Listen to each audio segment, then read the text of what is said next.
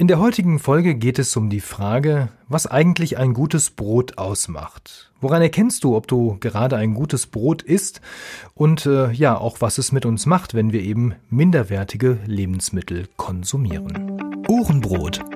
Das ist der Podcast rund ums Brotbacken und Genießen. Hier erfährst du alles, was du wissen solltest, um ein gutes, gesundes und leckeres Brot selbst zu Hause backen zu können mit Informationen, Tipps und Hintergründen. Ich bin Wolfgang Schüttler und der Gastgeber dieser Sendung. Willkommen beim Ohrenbrot.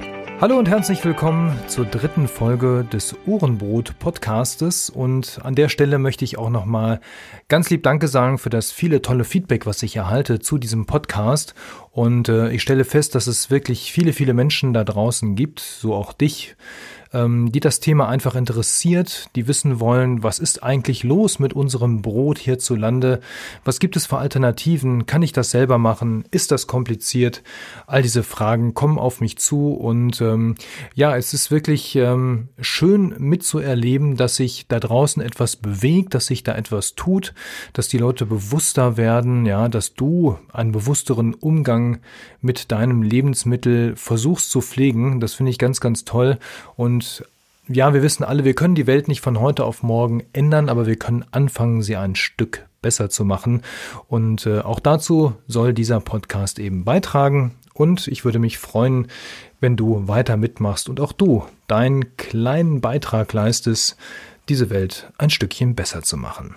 Okay, kommen wir zum heutigen Thema. Da geht es auch um besser oder schlechter. Nämlich wir wollen heute mal gucken, was eigentlich ein gutes Brot so ist. Ja, weil woran erkenne ich das eigentlich, dass ich ein gutes Brot habe? Woran kannst du das erkennen? Und das ist gar nicht so schwer häufig, wenn man ein bisschen aufmerksam ist und sich vielleicht auch mal ein bisschen die Zeit nimmt und auch manchmal den Mut nimmt, das zu hinterfragen. Ja, als allererstes möchte ich im Prinzip so einen kleinen Unterschied machen, woran man schon feststellen kann, ob es grundsätzlich ein tendenziell eher besseres oder ein schlechteres Brot ist, was du da vor dir liegen hast. Denn das erkennst du daran, ob es erstmal handwerklich hergestellt wurde oder ob es industriell hergestellt wurde. Wenn du wirklich ein handwerklich hergestelltes Brot vor dir hast, dann hast du in der Regel auch qualitativ hochwertige Zutaten. Ja? Ähm, das heißt, die, die Rohstoffe sind bekannt, ähm, man weiß, wo sie eingekauft werden, wo sie erzeugt wurden, vielleicht welcher Landwirt dieses Getreide angebaut hat. All das sollte eben bei einem qualitativ hochwertig und handwerklich hergestellten Brot bekannt sein. Des Weiteren werden, wenn ich ein Brot handwerklich herstelle, auch keine künstlichen Zusatzstoffe hinzugefügt, ja, ähm, weil das brauche ich alles nicht. Diese ganzen Hilfsstoffe, die sind im Prinzip völlig unnötig, denn ein gut handwerklich hergestelltes Brot kommt eben mit den Dingen aus, die in der Natur so vorhanden sind.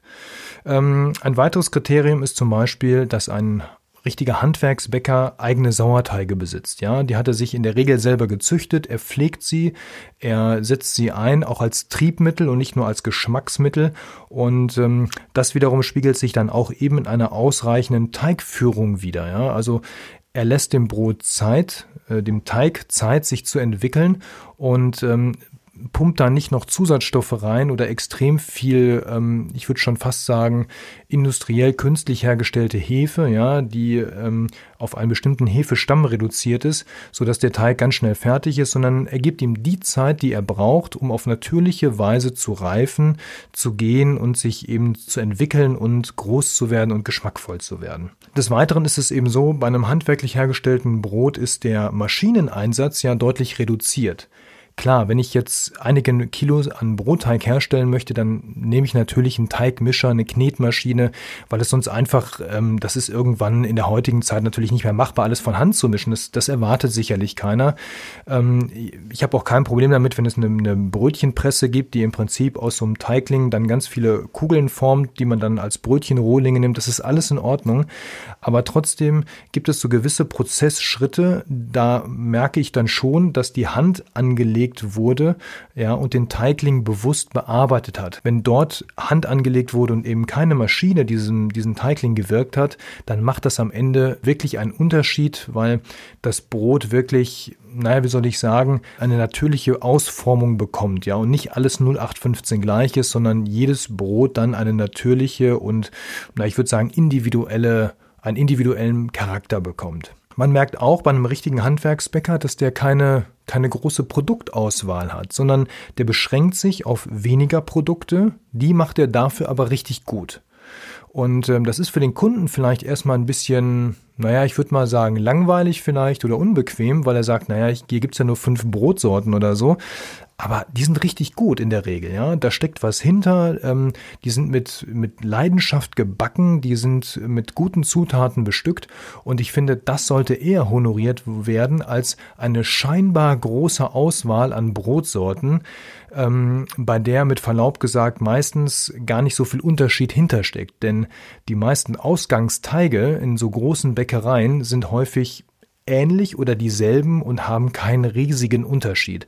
Da geht es manchmal nur darum, ob noch Saaten reinkommen, ob das Ding freigeschoben oder in einer Form gebacken wurde oder mal ein bisschen mehr Roggen, mal ein bisschen weniger.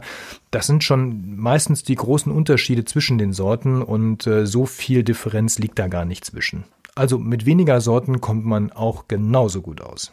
Ja, und das Ganze kann ich dann eben auch feststellen, ähm, indem ich am Ende natürlich, also was ist das Ergebnis oder was ist der wirkliche Unterschied? Na, ich merke es zum Beispiel im Geschmack. Ja, ich habe mit so einem handwerklich hergestellten Brot wirklich einen natürlichen Geschmack. Ja, da sind keine Aromen drin, keine Zusatzstoffe und ich merke es vor allem an der Haltbarkeit. Ja, ähm, die Haltbarkeit ist bei einem, ich sag mal durch Sauerteig natürlich gereiften Brot deutlich höher, als wenn ich so ein 0815 Schnellhefebackbrot habe, das nach einem Tag im Prinzip, ich sage das jetzt mal ganz auf Deutsch furztrocken ist. Ja, das ist, äh, da ist einfach nichts hinter. Ja, das ist einfach, ähm, das hat keine, keine Tiefe, keine Konsistenz. Wie sieht es jetzt im Gegensatz dazu beim industriell hergestellten Brot aus? Also hier ist zunächst einmal festzuhalten, die Rohstoffe, ja, das Getreide, das Mehl wird dort eher nach einem Preis und weniger nach Qualität ausgewählt. Denn wie das in einem hochwirtschaftlich funktionierenden Betrieb so ist, ja, da kommt es auf jeden Cent an, ja, da macht es dann die Menge und die Marge und äh, danach richtet man sich eben zuerst. Das Getreide kommt in der Regel aus konventionellem Anbau, da geht man nicht unbedingt auf Bio oder hochwertigeren ähm, Anbau, sondern setzt hier eben eher auf die preiswerte Masse. Der größte Kritikpunkt ist aber, dass hier häufig bis fast immer sehr viele Zusatz- und Hilfsstoffe verwendet werden. Das Fatale an der Sache ist, dass es in Deutschland ähm, nur eine unzureichende Deklarationspflicht dieser Zusatzstoffe gibt. Ähm, es müssen nämlich nur die Stoffe angegeben werden, die hinterher nachweislich noch im Endprodukt ähm, vorhanden sind. Das bedeutet, es können zur Produktion Stoffe benutzt worden sein, die sich ich sage das jetzt mal mit meinen Worten, angeblich verbacken hinterher im Ofen und dann so im Endprodukt nicht mehr vorhanden sein sollen. Ich sage ganz ehrlich, ich glaube das nicht. Ich glaube, dass alles, was jemals auch irgendwie am oder im Teig drin war, auch letztendlich mit irgendwelchen Resten im Endprodukt auch noch vorhanden ist. Mich überzeugt das nicht, deswegen möchte ich diese Hilfsstoffe nicht haben und wenn sie drin sind, wenn sie benutzt wurden, dann finde ich es nur fair, wenn sie auch deklariert sind. Ja, neben diesen Zusatz- und Hilfsstoffen, das sind Backtriebmittel, das sind Mittel, die dafür sorgen, dass der Teig eine gewisse Geschmeidigkeit bleibt, dass er in den Maschinen, die in so einer Brotfabrik drin sind, ordentlich geführt werden kann. Gibt es dann auch noch Fertigsauerteige, ja, da heißt es hinterher, dieses Brot ist ein Sauerteigbrot.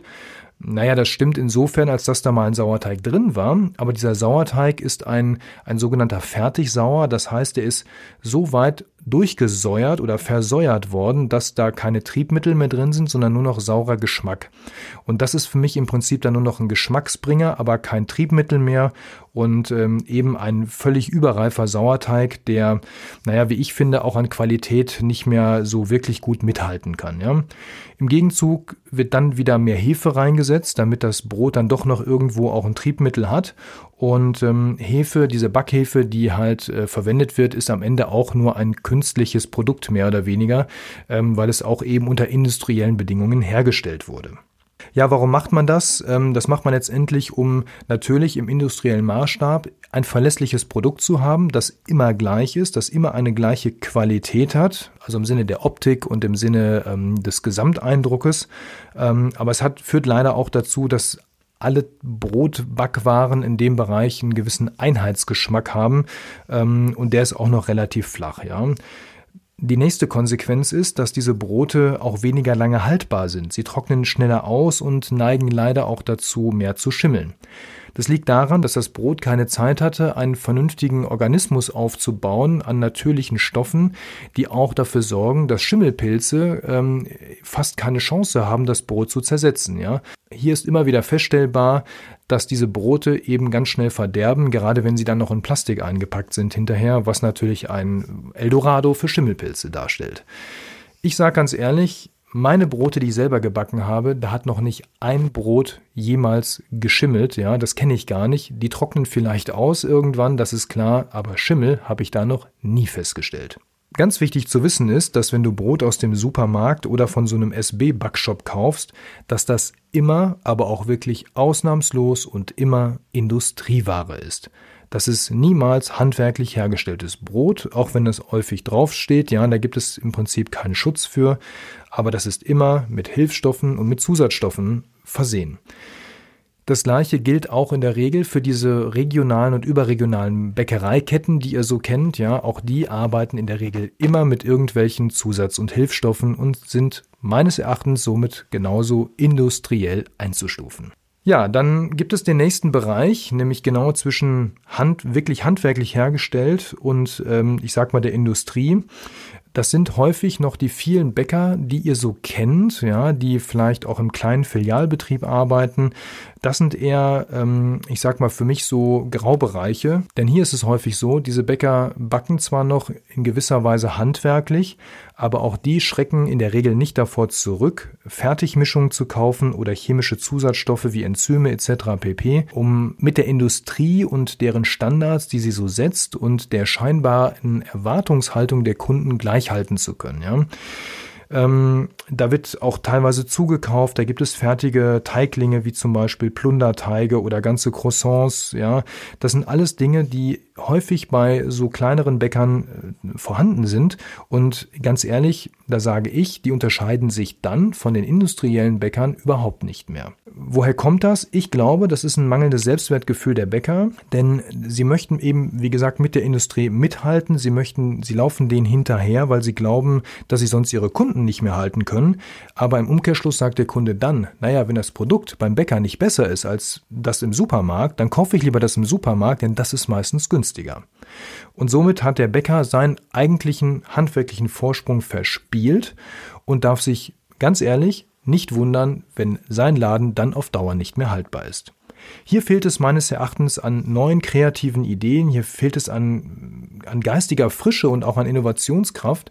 Ja, und ähm, es ist eben nicht damit getan, dass ich einfach irgendwas zusammenrühre, das vorne in die Auslage lege und dann behaupte, ich hätte ein besseres Brot als die Industrie. Was macht es denn eigentlich für einen Unterschied, ob ich jetzt, naja, ein handwerklich hergestelltes Brot oder so ein industriell hergestelltes Brot esse? Für mich ist das ganz einfach. Für mich bedeuten minderwertige Rohstoffe auch gleichzeitig ein minderwertiges Produkt. Es gibt einen Energieerhaltungssatz, der sagt, Energie geht nicht verloren. Ja, das bedeutet aber leider im Umkehrschluss auch, nur das, was ich reingebe, kann ich auch wieder rausholen. Das kann ich direkt auf das Produkt beziehen, indem ich einfach sage, das, was ich in das Produkt an Rohstoffen reingebe, ja, das kann ich auch hinterher nur wieder rausholen. Gebe ich wenig rein, wenig Qualität, wenig Zeit, wenig Liebe, ja, wenig Leidenschaft, kommt am Ende auch ents entsprechendes Brot wieder raus.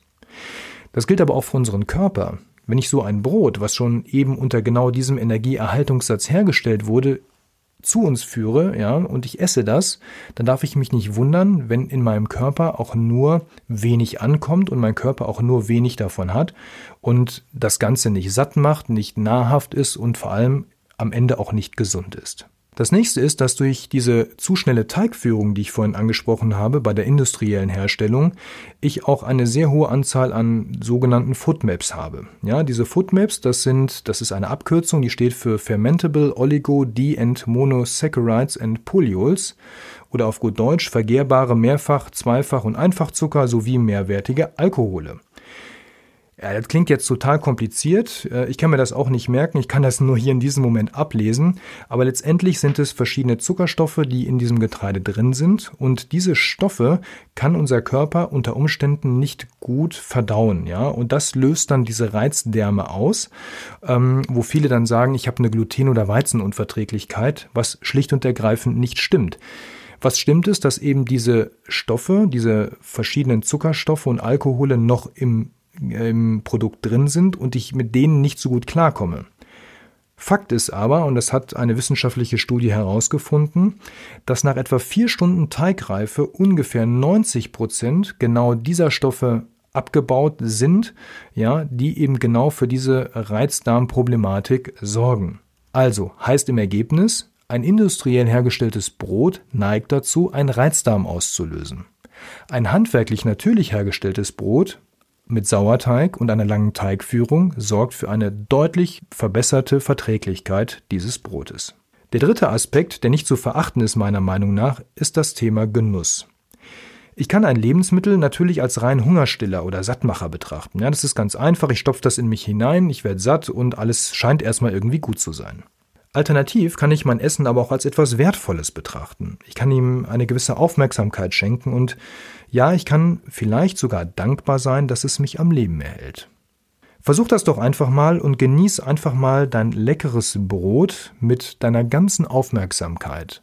Und stell dir vor, was dieses Brot, wenn es in deinen Körper reinkommt, was es so mit dir macht und wofür es eigentlich sorgt.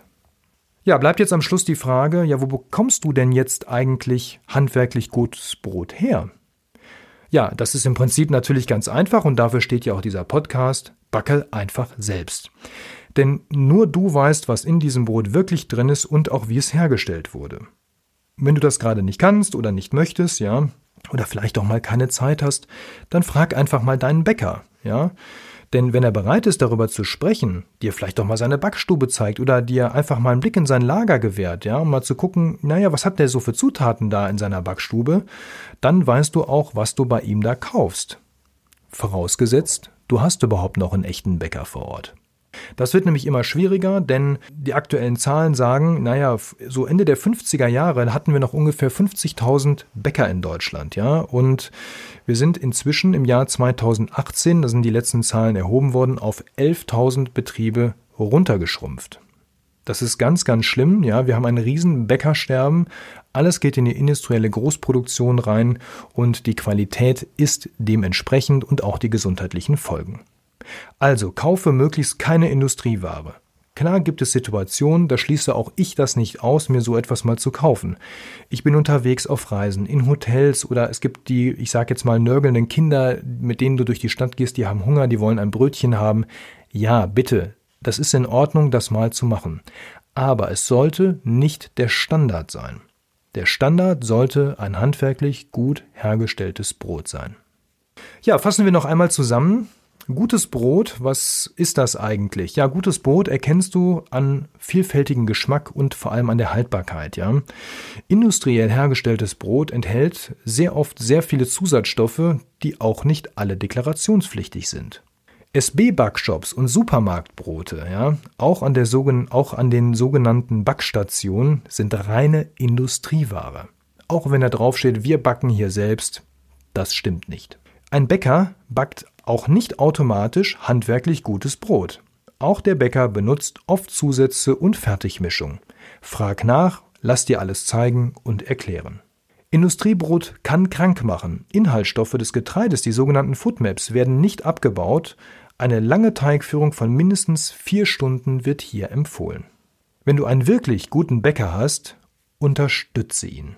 Ansonsten backe dein eigenes Brot und versuche möglichst wenig oder gar nicht industriell hergestelltes Brot zu kaufen. Ja, mich würden jetzt deine Gedanken, deine Fragen, deine Hinweise interessieren zu dieser Podcast-Episode. Schreib sie mir doch einfach bei Facebook in die Kommentare, bei Instagram, bei YouTube oder auf meiner Seite ohrenbrot.de. Dort findest du auch Links, wie du eigentlich einen guten Bäcker findest. Da gibt es nämlich inzwischen ganz gute Verzeichnisse, wo man mal vorbeischauen kann. Ja, in der nächsten Folge geht es darum, warum es besser ist, dass du dein Mehl bei einer Mühle kaufst. Ich freue mich schon auf die nächste Sendung und bis dahin denke daran, Krümel sind auch Brot. In diesem Sinne, guten Appetit, dein Wolfgang.